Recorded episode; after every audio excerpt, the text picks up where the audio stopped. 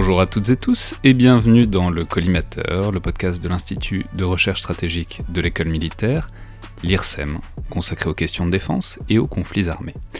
Je suis Alexandre Jublin et aujourd'hui pour une nouvelle recommandation euh, dans le bunker pour occuper euh, nos confinements, qui est plus qu'une recommandation, c'est même une injonction à revoir, plus que voir j'espère, euh, le chef-d'œuvre absolu des films d'aviation qui est Top Gun, le film de Tony Scott de 1986, avec évidemment Tom Cruise, c'est d'ailleurs largement le film qui a fait de Tom Cruise une vraie superstar, mais aussi euh, Val, Kilmer, Kelly McGillis, Anthony Edwards euh, dans le rôle de Goose.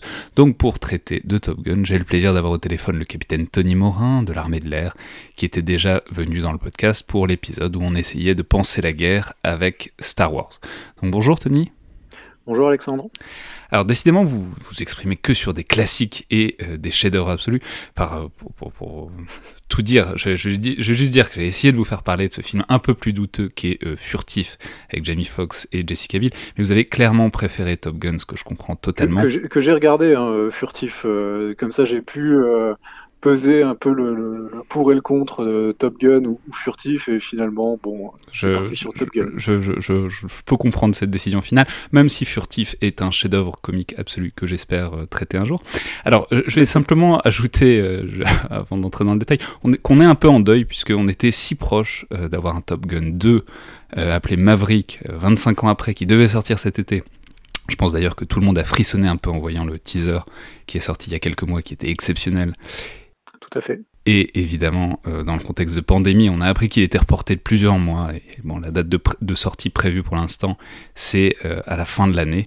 Et euh, ce n'est pas le moindre des méfaits du Covid que ce report et ce délai. En attendant, le premier est toujours disponible, notamment sur Amazon Prime ainsi que sur tous les services de VOD. Alors, Tony, dites-nous ce qui vous plaît, ce qui vous pousse à recommander ce film. Est-ce que ce sont les travelling euh, de Tom Cruise qui font sa moto sans casque? Est-ce que ce sont les parties de beach volley torse nu en jean et Reban Est-ce que c'est la BO avec euh, Danger Zone et Take My Breath Away, qui sont euh, deux chansons immortelles dont une a d'ailleurs valu un Oscar à ce film? Ou bien, peut-être plus prosaïquement, est-ce que ce sont les, les scènes d'aviation qui sont effectivement d'autant plus exceptionnelles qu'elles sont filmées pour certaines à bord des avions de l'US Navy?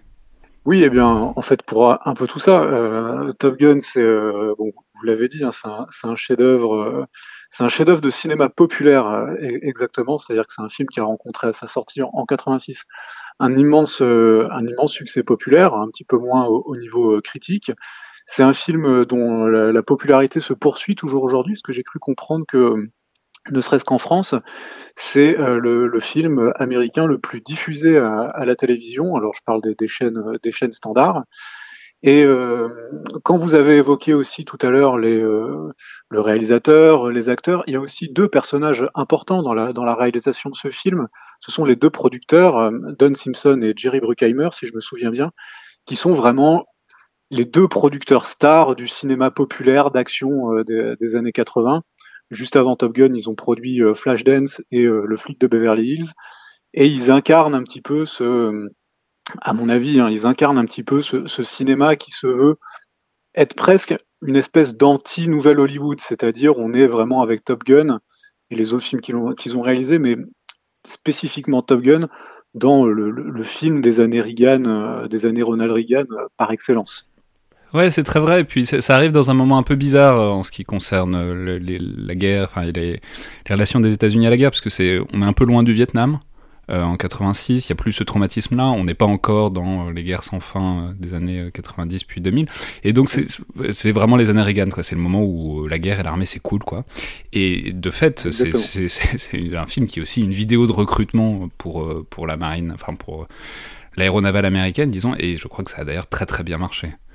Ça a très très bien fonctionné. Alors, euh, je ne sais pas exactement euh, comment on peut calculer l'impact qu'a eu un, je crois qu'en fait, dans, dans, dans, les post, enfin, dans les euh, candidatures euh, pour entrer dans la, pour entrer dans, dans l'aéronavale, il y a eu un pic énorme pendant 6-7 ans après ce film-là, parce que bah, pour une raison très simple, c'est, enfin, je veux dire, tout le monde, tous ceux qui l'ont vu, je pense, tout le monde a eu envie d'être pilote de F-14 pendant un certain temps après, après l'avoir vu. Quoi. Ouais, les, les, répercussions, enfin, les, les, demandes de recrutement n'ont pas été que vers euh, l'aéronavale, hein, ça a aussi concerné l'US Air Force et il me semble bien que le, le, film, enfin le, les, les, producteurs, donc quand ils ont fait ce film, ils ont été beaucoup aidés par, par l'US Navy. Il y a eu beaucoup de scènes tournées à bord des, des porte-avions. Euh, ils ont utilisé les avions en conditions, euh, en conditions réelles. Et ça, c'est hyper rare. On l'avait jamais vu avant. Enfin, ça vaut la peine rien que de regarder la, la séquence d'ouverture avec un bah, décollage du porte-avions. Elle, elle, est formidable. Ça, ça dure. Et c'est vraiment, ils ont collé une caméra sous un F-14. C'était un truc qu'on n'avait jamais vu. On voit un catapultage de porte-avions euh, avec la caméra sous l'avion. C'était fou, quoi. Ah bah oui, alors c'est pas la première fois que qu'une équipe de cinéma d'Hollywood se déplace sur un porte-avions. Euh, quelques années avant, il y avait eu euh, euh, le film un peu science-fiction Nimitz Retour vers l'enfer qui aussi a été tourné à bord d'un porte-avions où il y a aussi de belles scènes de, de, de combat aérien avec avec le F-14.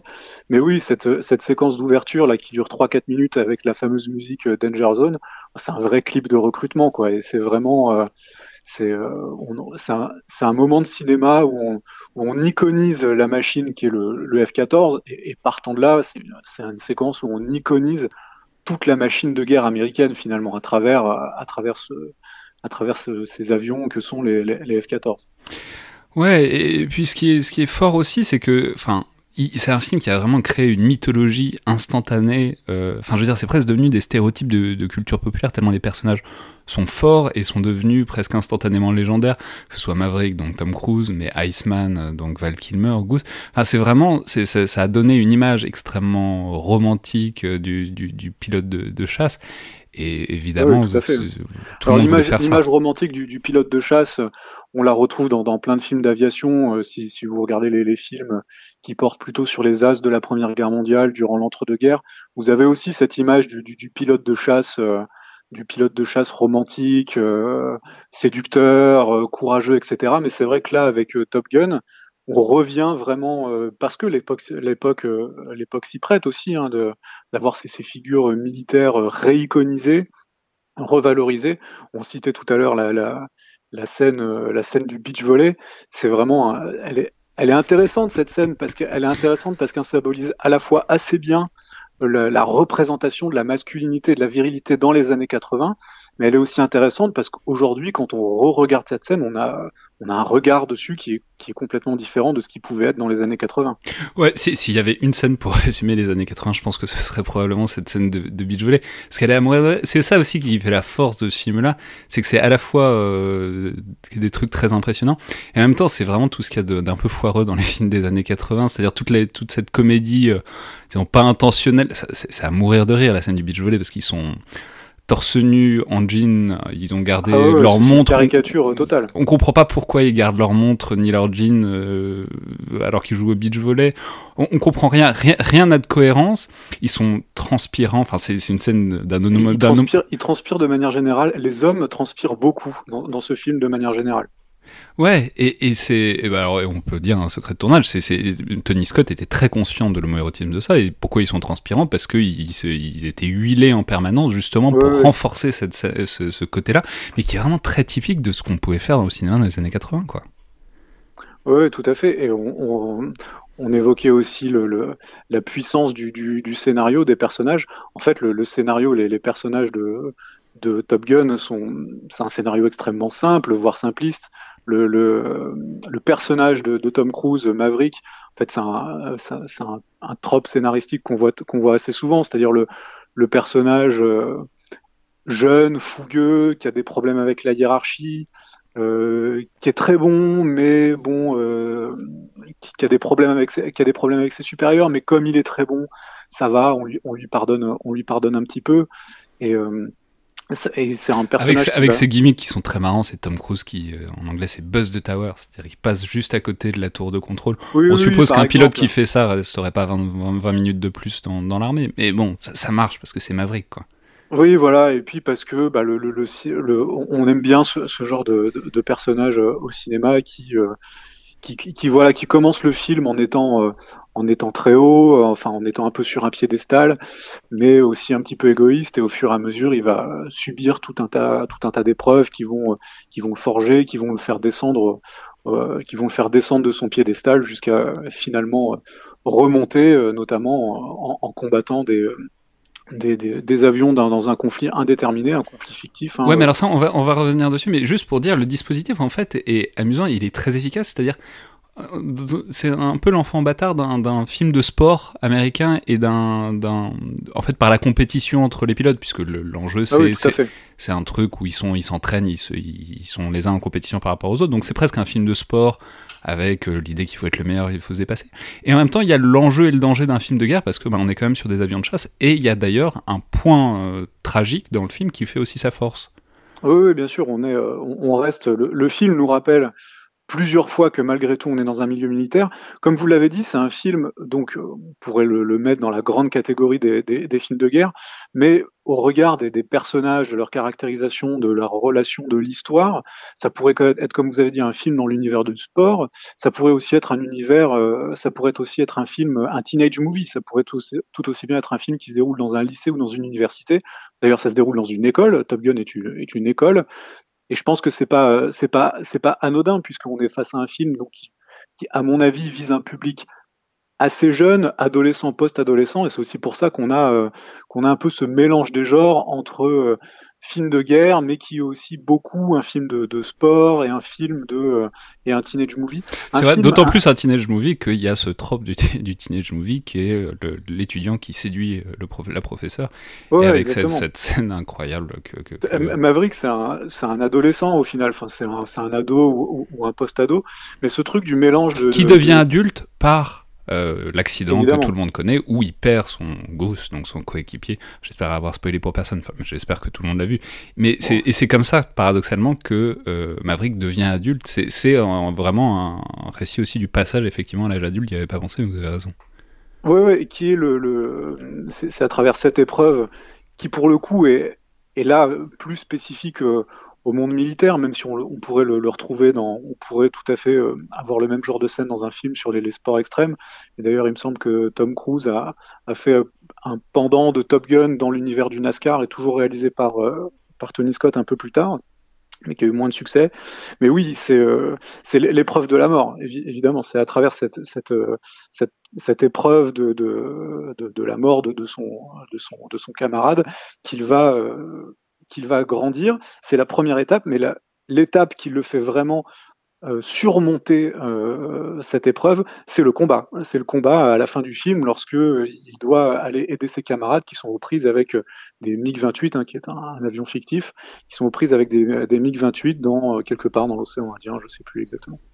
Ouais, le, film c'était Days of Thunder, jour de tonnerre, ouais, Tom Cruise. Et l'autre film que je voulais évoquer avant, qui, qui, qui était un peu sur cet aspect mélange des genres, teenage movie, film de guerre, c'est Aigle de fer, qui est sorti un tout petit peu avant euh, Top Gun, mais qui a pas eu, euh, enfin qui a pas eu autant de succès mais qui est vraiment sur le même genre de, qui est vraiment un peu sur le même genre de, de, mélange euh, teenage movie, film de guerre et d'avion pour le coup. Ouais, enfin, on peut dire que la dimension, disons, diplomatique, enfin, comment dire, le, côté réaliste est dans, est dans les avions bien plus que dans, les, dans le scénario, puisque effectivement, à la fin, c'est espèce de truc de il y a une semi-guerre dans l'océan Indien, on, personne n'a compris où c'était.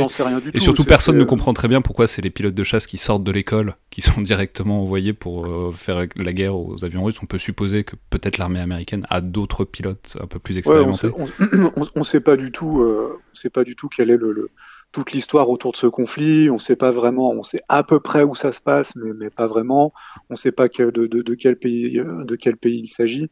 Donc, euh, mais c'est assez représentatif du film que tous les regards et tout est focalisé sur les, cascades, quoi, sur les scènes d'action qui polarisent complètement l'attention. Euh, enfin, je veux dire, moi, c'est si j'y fais attention que je me rends compte que c'est n'importe quoi. Mais en fait, on, s'en fiche complètement. Tout ce qu'on veut, c'est voir, euh, c'est voir des dogfights et voir des, bah F-14 faire des tonneaux. On, on, est là pour voir, on est là pour voir des dogfights, on est là pour voir Tom Cruise et pas spécialement pour faire de la géopolitique, c'est sûr. Très bien, bah alors vous aurez compris euh, qu'on recommande infiniment de voir, revoir toujours plus euh, ce merveilleux film qui est Top Gun, en attendant euh, d'avoir la suite, on espère, à la fin de l'année. merci beaucoup Tony Morin. Bah, merci à vous.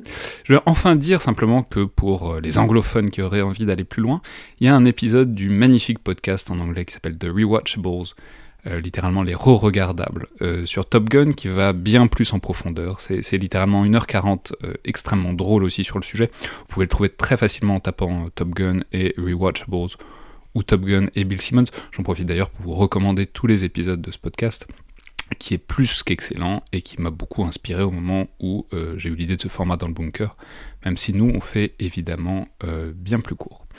Merci beaucoup donc, euh, revoyez tous Top Gun et puis à demain tout le monde.